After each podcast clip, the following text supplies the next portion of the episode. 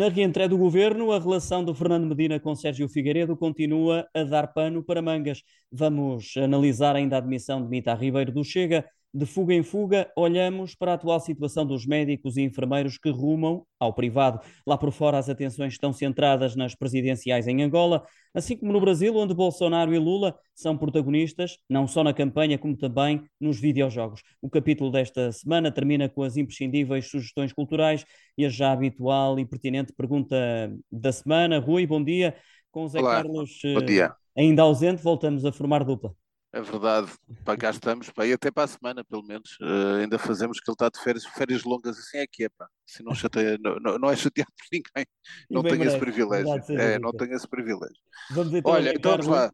é, no Arranco, pá, capítulo vamos começar da aqui semana da, da- passada. ah, Olhamos sim, para a não, reentrée do PSD, agora é a vez de- de- do do governo com PS. alguns ministros em Ah, destaque, não é? Até sim, porque há alguns temas sensíveis ainda em discussão.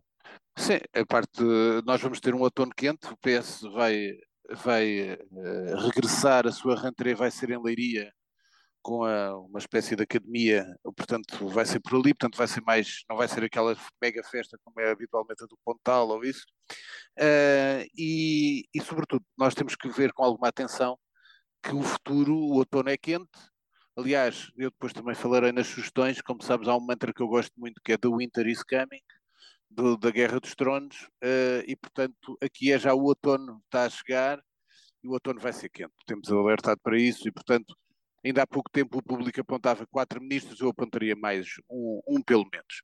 Há um ministro que é óbvio, que eu acho que tem sido até o ministro que tem saído mais beneficiado eh, neste momento, e porque é de facto um político talentoso, é um político de futuro. Eu, na altura certa, disse que ele seria naturalmente o candidato à Câmara de Lisboa, que é o Duarte Cordeiro, que é o ministro da, da Energia, portanto, por estas questões do, da energia tem aparecido bastantes vezes e tem aparecido pela positiva. Ah, depois, ah, tem a ver a segunda parte, com a- como é óbvio, com Ana Mendes Godinho, tem a ver com o emprego e, portanto, com a questão que vai haver com a carestia de vida, portanto, em termos de segurança social, etc., tudo estará associado, portanto, vai estar em destaque. Depois são os dois binómios, a parte eh, económica e a parte financeira, isto é, o, o Costa e Silva e eh, Medina. Medina, que já lá vamos, vou passá-lo depois para outro tema, mas o António Costa e Silva que eh, tem que, pelo menos, fazer algo, que é, ele foi de facto, como se lembra o Ministro da Economia, foi o homem que congeminou o PRR. E o PRR tem, como nós todos sabemos, a grande fatia do bolo eh, é para o setor público. Ora, mas do pouco que chega para o setor privado, o setor, aquilo tem que chegar. Nós já alertámos que não está a chegar. E, portanto, é óbvio que o Ministro da Economia, que é quase um filósofo, tem muito jeito para filosofar, tem que depois meter as mãos à obra e fazer chegar o dinheiro às empresas, que é para isso que chega também o PRR.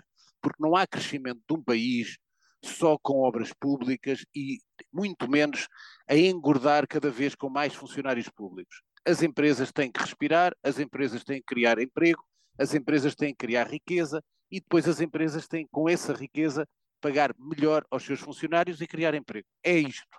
Portanto, tem que fazer chegar. E há um quinto tópico que eu quero, eh, quero, quero abordar, que é a questão que é cada vez, toda a gente se fala, todos os anos falamos reformas da justiça. Eu, a seu tempo, quando tomou posse este governo, eh, nessa noite fizeram um programa de documentário político na CNN e eu perguntaram-me qual é que era o ministro para mim que seria, ia ser o ponto fraco do governo.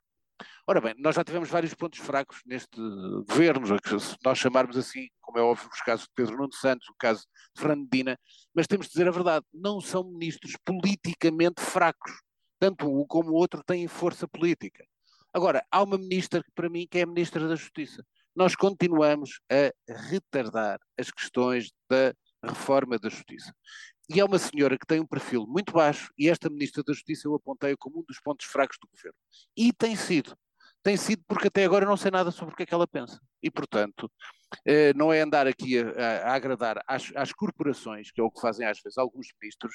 A Ministra da Justiça tem que vir para cima, tem que vir a terreiro e tem que vir impor algumas coisas. E, portanto, eu sei que lidar com juízes, com advogados é tudo muito complicado, todos nós sabemos isso, mas eh, é tempo da justiça também dar. E, por último, quero dar só apenas uma palavra, considero lamentável uma pessoa que eu já elogiei, porque até tem bastante capacidade de comunicação, e portanto acho que é péssimo, que foi, nós tivemos este flagelo dos incêndios agora nos últimos tempos, nomeadamente da Serra da Estrela, que foi vários dias a lavrar o fogo. Ora bem, apareceu a secretária de Estado, Patrícia Gaspar, uma pessoa que eu já aqui elogiei, porque até tem capacidade de comunicação, ela liderou a proteção civil acuando de Pedrógão Grande e depois até foi ela que retiraram a ministra Constância Urbano de Souza do palco e colocaram mais até esta senhora, a Patrícia Gaspar, a comunicar, porque comunicava bem, para se vir defender das questões, uh, portanto, da prevenção e dos incêndios, veio dizer e veio refugiar-se em uh, algoritmos, dizendo que o algoritmo, portanto, dentro da previsão do algoritmo, a área ardida está menor do que o algoritmo dizia. Epá, vamos lá ver uma coisa. Quando um fogo é uma tragédia, é uma tragédia para as pessoas, para a natureza, para os bens das pessoas, para os animais. É, não pode e, portanto, ser minimizado. Falar, oh, oh, não, é simples dizer isto. Quer dizer, não se pode relativizar os problemas com questões de algoritmo. Uma tragédia merece um abraço e merece compaixão. Porque se a senhora vem com algoritmos e estatística, então não vale a pena estar como secretário de Estado, uma mulher ou um homem, ponha-se lá um robô, que depois se refugia em algoritmos e de estatísticas. E, portanto, neste momento, tal como foi importante, como tu te lembras, quando o presidente Marcelo ganhou a, quase o cognome do, af, do afetivo, se fosse um rei seria o rei de Portugal, o rei, o cognome dele seria o afetivo. Foi exatamente quando a comunidade precisou de um abraço em Pedrógão Grande. E ele foi dar um abraço. Portanto, neste momento, é momento de compaixão, não é momento de algoritmos nem de estatísticas. E é isto que depois nós todos vemos: é a falta de bom senso a falta de capacidade comunicacional de muitas pessoas e, sobretudo, de quem apoia e quem anda à volta de decisores. E isso é grave em Portugal há muitos, muitos anos. Ainda a propósito do uh, governo, Rui, aqui já levantaste a ponta do véu. Fernando Medina continua no olho do furacão pela ligação de longa data que mantém com Sérgio uh, Figueiredo. O novo investigou uh, e chamou para manchete mais um capítulo de uma história bastante rica em peripécias. Olha, eu, o Novo fez um trabalho jornalístico que eu considero uh, muito bem feito. Isto é, teve uma história, jornalistas tiveram as suas fontes, a fonte é boa, como é natural, chamou a atenção de quem fez o, a notícia, e depois o que é que acontece? A notícia está toda bem feita. Isto é, efetivamente, o filho Sérgio, que eu conheço, um rapaz extremamente simpático, diga-se de passagem, já tive reunião com ele, uh, e é bastante simples e simpático, coisa, portanto não tem nada a dizer, tem os seus, e tem direito aos seus sonhos, portanto isso nada a dizer, mas efetivamente recebeu 350 mil euros, 260 mil uma vez e 90 de outra. Por causa de um evento que era o Planeteers, baseado na sustentabilidade, curiosamente, onde o seu pai, o Sérgio Figueiredo, pessoa que eu também estimo, que era, hoje em dia já não era, ele não era consultor de comunicação, ele era consultor de sustentabilidade. Não sei se teria alguma coisa a ver com o evento, mas teria. E depois houve várias peripécias que foram contadas. Portanto, o evento ter como media partner a TVI, que era a televisão em que o pai era o diretor, uh, a questão da, da. E aliás, eu na semana passada disse que já se sabia, aliás, que havia mais coisas para vir sobre o assunto, porque já se corria nos mentideiros, eu falo com pessoas e portanto é natural. Mas eu até acho uma coisa que vou dizer aqui. Isto é que ninguém disse. É que provavelmente quando o Sérgio Figueiredo renunciou a este cargo para que foi nomeado pelo Fernando Dina, provavelmente era porque já sabia, porque um jornalista, presumo eu, fez o seu trabalho e é assim que se deve fazer, que é, Estava quando se tem uma história, tem, para lá está bem informado, tem que perguntar às entidades dos contratos, tem que fazer perguntas se é verdade ou se é mentira. Portanto, a jornalista deve ter mandado para a Câmara de Lisboa, para o Fernando Medina, etc, etc. E, portanto, é natural que com as perguntas feitas se poderia indiciar que se iria envolver o filho. E eu acho que exatamente o Sérgio, não sei se foi esse o motivo, mas se fosse eu o pai, provavelmente eu renunciaria exatamente para a proteção do meu filho. Agora, ele fez isso, provavelmente, se o fez assim, com certeza, a bem, só que há um problema, é que isto é notícia. E, portanto, não pode ser escondida. Não basta a renúncia do pai para o filho passar impune. Porquê? Não tem a ver com crime, porque o, o Sérgio, uh, o Sérgio Ribeiro recebeu aquilo que a Câmara quis dar. Só que depois houve aqui um grave problema é que o Sérgio Ribeiro veio fazer um artigo ao Observador dizendo que não tinha culpa de ter o pai que tinha. Ora bem, Nuno, tu também não tens culpa de ter o teu pai, eu também não tenho culpa do meu pai, ninguém tem culpa dos nossos pais. Pelo contrário, devemos agradecer, ser gratos e, ter respeito pelos nossos pais, que é uma coisa que eu sempre tive, e gratidão. Uh, e, portanto, qual é que foi aqui o erro? É que ele disse no Observador que este evento se iria realizar e iria continuar a ter o apoio da Câmara Municipal de Lisboa. Ora bem, isto vem no público, que era, e vem no público, Câmara de Lisboa não vai apoiar com dinheiro a edição deste ano do evento do filho de Sérgio Figueiredo.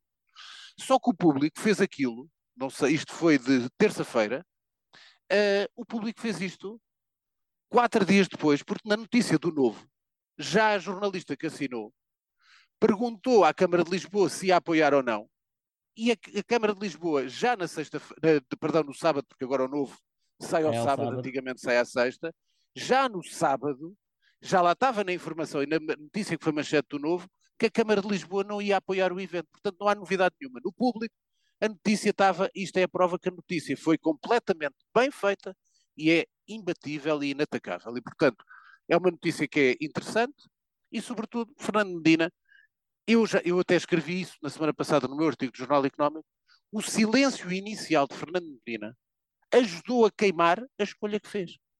Porque Fernando Medina só se veio pronunciar sobre esta escolha do Sérgio Figueiredo após a renúncia do Sérgio Figueiredo, dizendo que era uma pena que ele não podia ter e que era um cargo que ele estava com muita fé do, do Sérgio Figueiredo uh, realizar esse cargo, mas naquele ato de tempo, quase uma semana, em toda a gente, de todos os meios, todos os jornais, todas as conversas de redes sociais, atacava a ligação de Fernando Medina com Sérgio Figueiredo, Fernando Medina teve calado. Portanto, o seu silêncio ajudou a queimar a solução que queria, tinha direito a isso, mas não a soube defender um silêncio que provocou ruído. Apesar da renúncia de Sérgio Figueiredo em relação ao cargo de consultor, os laços que unem a Medina parecem de facto inquebráveis. O mesmo não podemos dizer da relação entre André Ventura e Mita Ribeiro, entraram em rota de colisão no Chega. Ora bem, porque é que eu falo deste assunto? Uh, em todos os partidos é, é, normal haver assim umas decisões, umas saídas, já houve em todos os partidos, gente até que formaram novos partidos. Muita gente, olha, vou dar ao passado, no PSD houve uma altura que sai se cria uma, uma coisa que se chamava ASDI, Associação Social Democrata Independente, que tinha o Sousa Franco, o Sérgio Correia, pessoas que estiveram na origem do, do PSD e que depois eh, foram para outros partidos. No PS também já sabemos que já saíram pessoas para outros partidos. Isso é normal.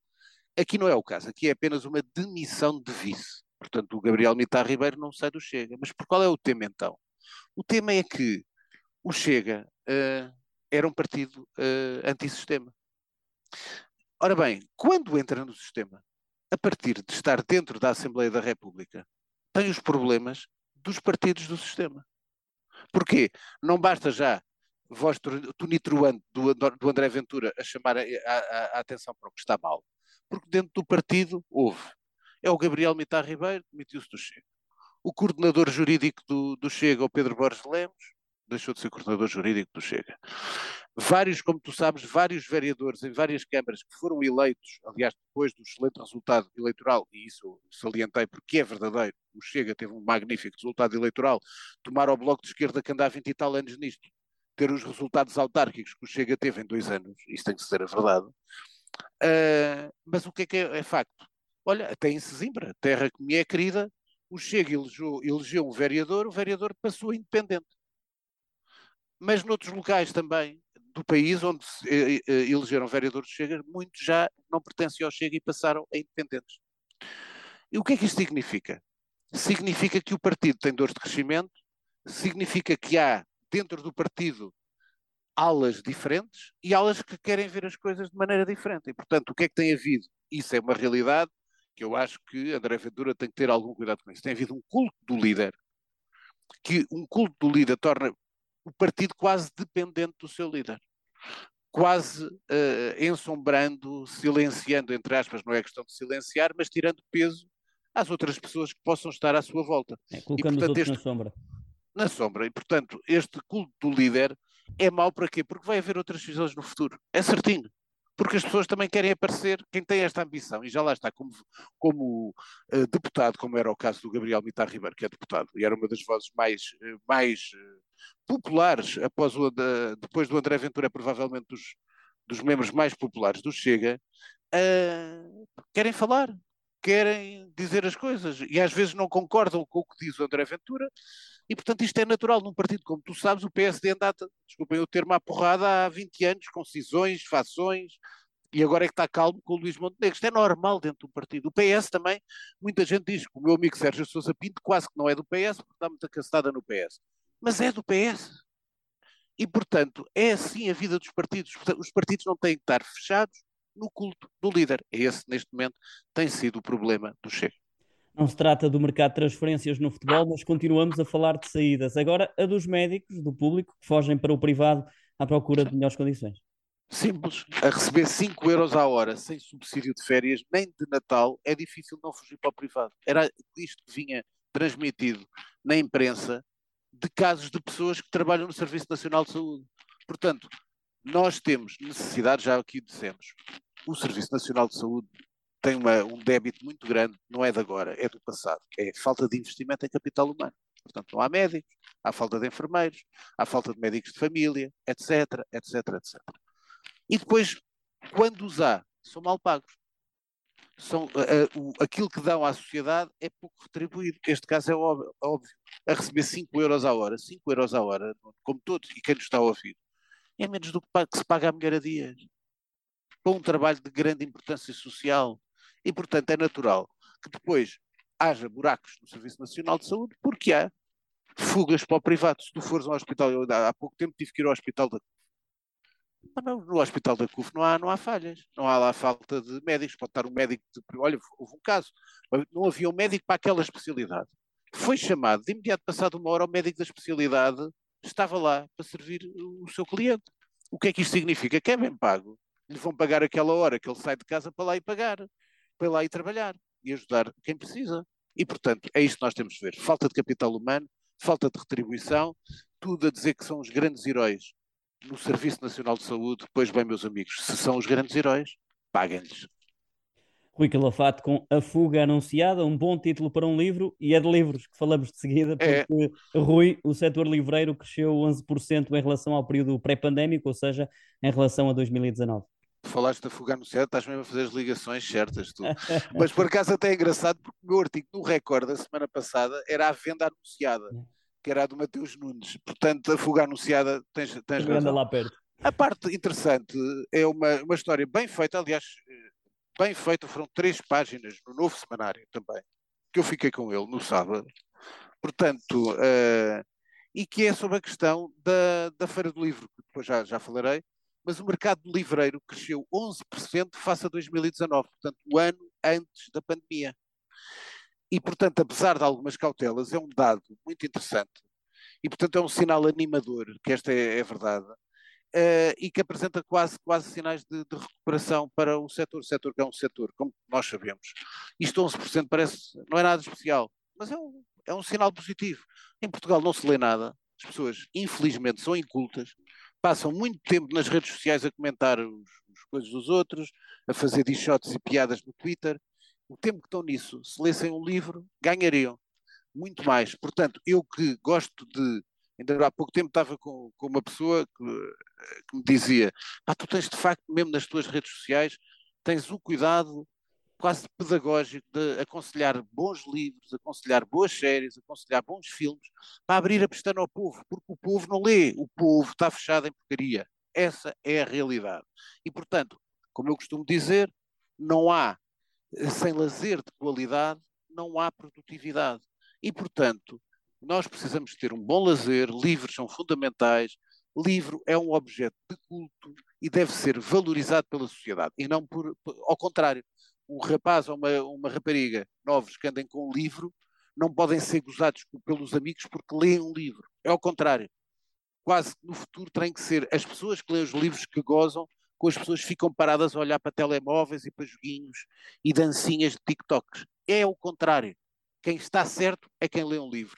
E daqui a 20, 30, 40 anos, a pessoa que é o jovem, o adolescente, está a ler um livro, vai sentir-se muito superior a todos aqueles colegas que andavam agarrados ao TikTok e joguinhos e youtubers. Esta é a realidade e é isto que nós pedagogicamente, devemos aconselhar sempre as crianças para ler, para ver bom cinema educativo, quando são jovens têm, não, pode, não podem ver tudo, séries, às vezes perguntam, mas não me lembro de uma amiga minha me telefonou a perguntar, os meus filhos, o mais velho tem 12 anos, achas que já pode ver a Guerra dos Tronos? Eu quero dizer, é pá, é pá, se quiseres arriscar, tudo bem, mas isso aí ficas, muito avançado para, para, para a idade. Mas não estou a dizer tudo, mas se algumas coisas de qualidade, com certeza que sim. Mas acho que é esse, os livros devem ser sempre privilegiados. 11% de crescimento é de facto um número eh, relevante em é. do arranque da Feira do Livro eh, de Lisboa. O que já terminou, Rui, foi a campanha eleitoral em Angola. O povo angolano elege hoje o presidente. Será que João Lourenço sucede a João Lourenço? Eu não conheço bem Angola. Tenho tido relações com, mais em termos profissionais, com, com angolanos empresários e também com portugueses que investiram em Angola. Não conheço o país, nunca fui a Angola. Uh, mas aquilo que eu noto é que, ao, ao, contrário de Portugal, em que nós cada vez mais temos cada vez mais velhos, Angola é um país que tem muita juventude e que, natural, gosta de ter sinais uh, diferentes. Uh, isto pode contribuir para o quê? A meu ver, eu acho que João Lourenço continuará a ser o presidente da Angola, uh, mas eu acho que pode haver um crescimento da UNITA, um reforço da UNITA exatamente porque há um voto jovem que pode ser interessante e que pode ir votar. Uh, e, portanto, acho que Angola tem, é um país com, com, riqueza, mas que é um país que precisa de se desenvolver. Aliás, as promessas que eu ouvi de João Lourenço são aquelas promessas que devem quase. Nós em Portugal já ninguém fala disso, que é mais energia elétrica, mais água canalizada. Portanto, o que é que isto significa? Angola precisa de se desenvolver, precisa de criar mais emprego, que precisa de criar novos negócios, porque tem potencial para ser um grande país africano, um dos países mais importantes da África, e portanto aquilo que eu desejo, sinceramente, olha, era que tudo corresse bem, que não houvesse qualquer uh, quesília pós-eleitoral e que não nada de descambasse para violência, isso era o melhor sinal para Angola. Uh, e é isso que eu desejo. Portanto, sobretudo que um país que tem uma ligação forte com Portugal que consiga viver em paz. Depois da paz tem que vir o desenvolvimento. Apanhamos o avião, rumamos ao Brasil, a campanha vai aquecendo e vale tudo, ou quase tudo, na, no frente a frente Bolsonaro-Lula, até o recurso aos videojogos para promover uma e outra candidatura.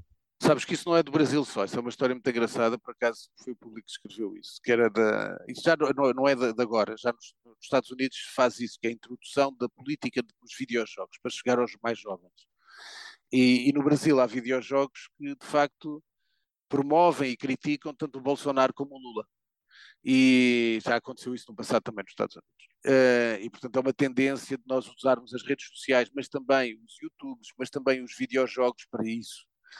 Uh, e portanto, no Brasil o que é que está a acontecer? É que de facto neste momento uh, Bolsonaro tem recuperado nas sondagens, como eu disse na, na, na, semana passada, a partir do momento em que distribuiu o chamado Auxílio Brasil, portanto, que é dinheiro para os mais carenciados, e como todos nós sabemos, já o Ministro da Fazenda do Brasil, do tempo da ditadura, o Delfim Neto dizia, o melhor órgão, o órgão mais sensível do corpo humano é o bolso, portanto, com os bolsos mais cheios, o povo já agradece mais a Bolsonaro e, portanto, Bolsonaro subiu nas sondagens. E depois há uma decisão também em algo que é importante, é que mulheres e pobres votam Lula e os homens e os mais ricos votam Bolsonaro. O que é que tem acontecido? Cada vez mais o Bolsonaro, com este do Auxílio Brasil, entra nos mais pobres e, ao mesmo tempo, tem estado sempre com o cuidado de aparecer a mulher de Bolsonaro e até fazer discursos exatamente para entrar na, nas mulheres. Depois, não, esquece, não esquecer outro ponto. O, no Brasil cresce cada vez mais os evangélicos. Há já números que podem dizer que podem até ultrapassar já os evangélicos a religião cristã. Ora, os evangélicos estão muito próximos de Bolsonaro. Pelo menos foi assim. Todos nós sabemos do apoio que teve, que a IUR deu na, na, na eleição. Exatamente. E, portanto, é, é também o lado da, da religião que também pode baralhar as coisas daí de facto dizer que o próprio Lula ter dito que também para entrar naquelas cabeças mais ligadas às igrejas evangélicas para poder perturbar esse sentido de voto. E, portanto, é um partido, é um país muito fragmentado, norte a sul, com muitas divisões e com, neste momento, um caminho mais não tão claro como era há um mês atrás, em que se previa uma, uma, uma vitória, pelo menos à primeira volta, com uma boa margem de Lula, e isso há uma recuperação de Bolsonaro e, portanto, vamos acompanhar com atenção. Ora, das polémicas no Brasil, há polémica a envolver a primeira-ministra finlandesa, uh, apesar da distância geográfica, que o salto é curto, estamos a falar de Sana Marin, que fez um teste de despiste de drogas depois de terem circulado uns vídeos na internet Costos é a dançar em ambiente festivo, é. não é? Era, isso era ridículo. Que é assim, todos os, todo, um, um político é um ser humano. Ainda há pouco eu falei daquela senhora secretária de Estado, Patrícia Gaspar. Um político não é um robô. E, portanto, um político tem direito a ver cinema, a ver séries, a descansar, a ler, a passear, a ir jantar ou almoçar onde lhe apetecer. E às vezes, para quem gosta, a divertir-se.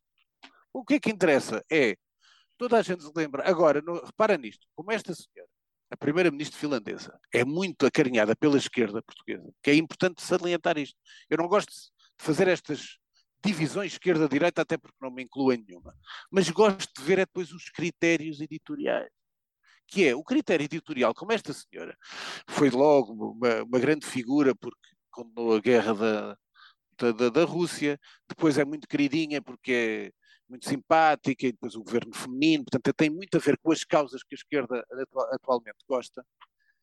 Portanto, aqui Del Rey, porque muita gente criticou esta, esta líder finlandesa.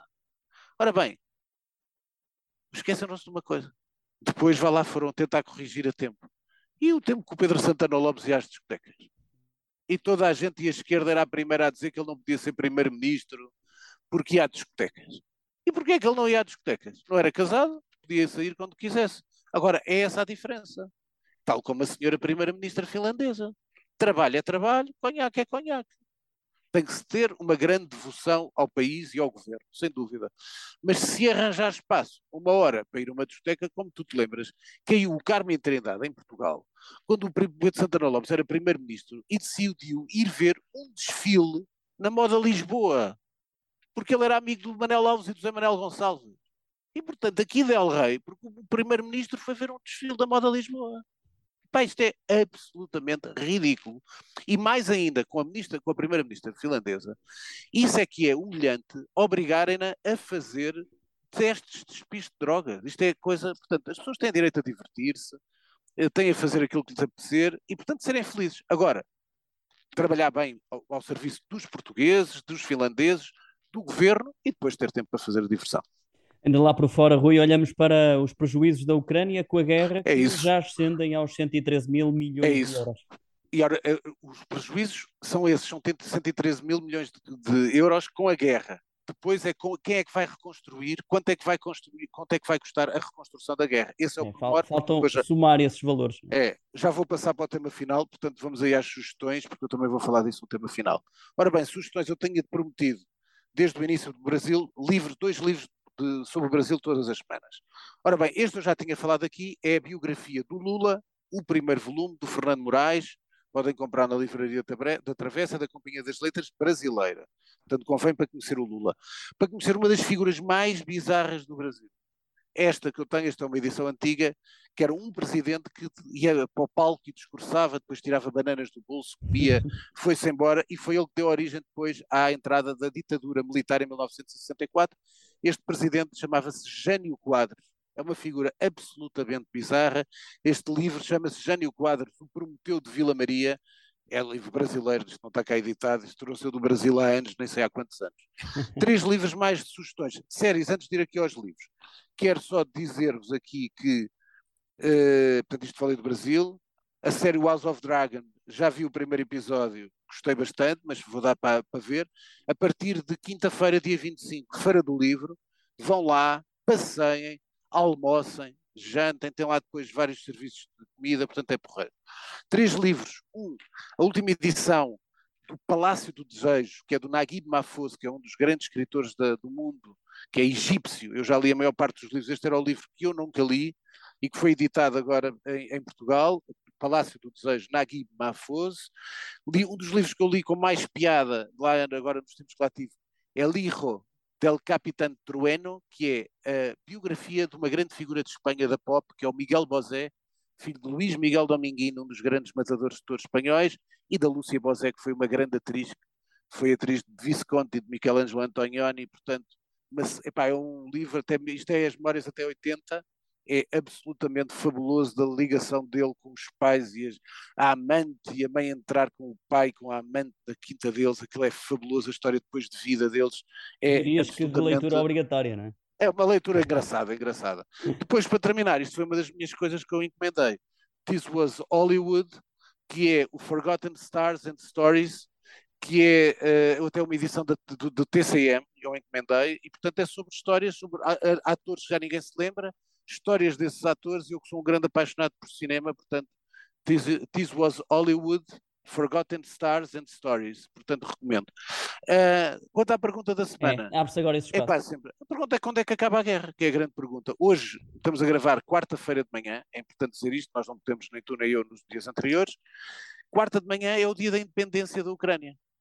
E portanto o que é que isto significa? É nós, é a pergunta mais difícil de, de, resposta dos últimos anos, é quando é que acaba a guerra. Era para ser uma guerra breve, continuamos ali, e sobretudo, convinha mesmo que a guerra fosse rápida e que acabasse o mais breve possível, porque para lá dos 113 mil milhões de euros que já custou a guerra na Ucrânia, a guerra está a custar muito mais a todos os povos europeus e ao mundo. E é por isso que temos de ter uma resposta muito rápida.